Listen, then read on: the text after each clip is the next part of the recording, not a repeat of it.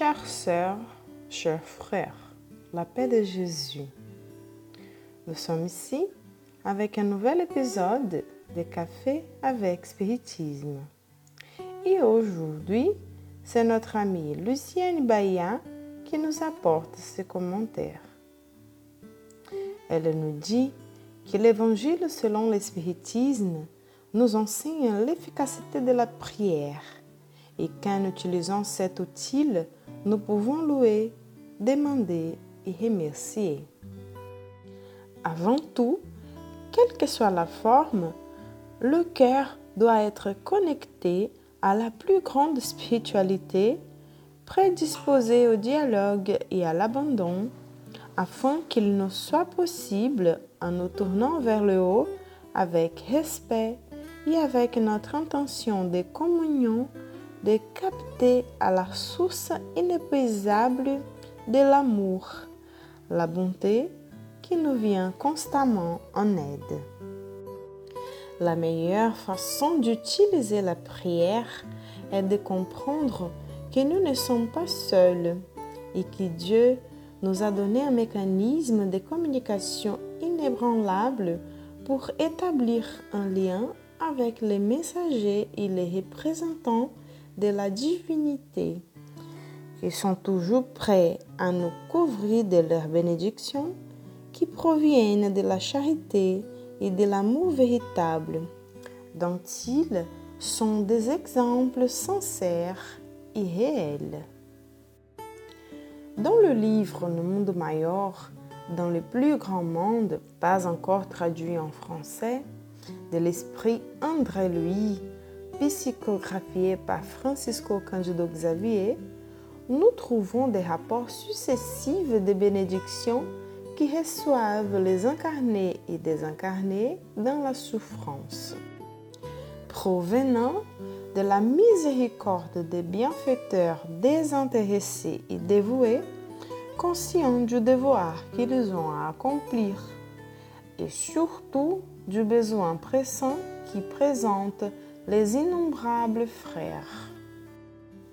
Selon Lucien Ibaya, dans ses livres, parmi tant de personnages, nous rencontrons Cypriana, qui selon les mots de Calderaro, le menteur d'André Louis, est un esprit qui sait vraiment ce qu'est l'amour.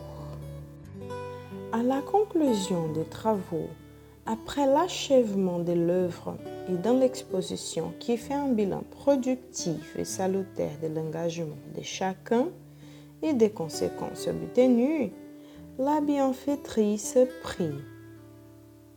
Malgré toute l'aide qu'elle apportait personnellement à la communauté dans les besoins, elle priait et demandait à Dieu une intercession pour les souffrants les collaborateurs.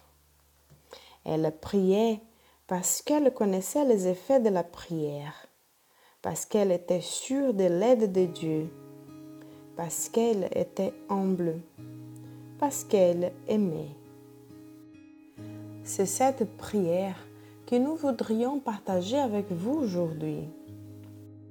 Cette prière passe par nos peines, mais aussi par l'opportunité de servir ceci étant un véritable trésor à identifier et à rechercher par nous.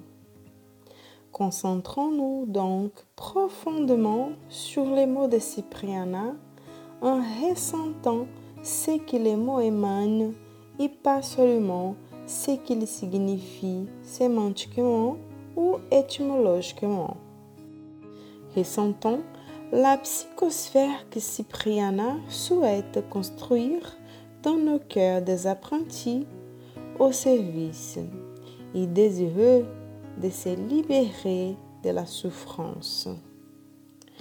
D'une manière très spéciale, très sincère et émotionnelle, elle se tourne alors vers Jésus et dans une conversation privée et affectueuse s'exprime ainsi. Seigneur Jésus, une inspiration permanente de nos chemins. ouvert à nous par miséricorde comme toujours les portes exaltées de notre insondable providence.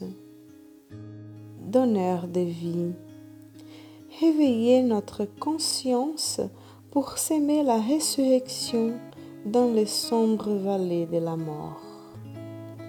Distributeur du bien, aidez-nous à combattre le mal avec les armes de l'esprit. Prince de la paix, ne nous laissez pas indifférents à la discorde qui déchire le cœur de nos compagnons d'infortune. Maître de la sagesse, éloigne de nous la sensation de fatigue en amont des services que nous devons rendre à nos frères ignorants. Émissaire de l'amour divin, ne nous accordez pas la paix jusqu'à ce que nous avons conquis les monstres de la guerre et de la haine en coopérant avec vous dans votre auguste travail terrestre le berger de la lumière mortelle.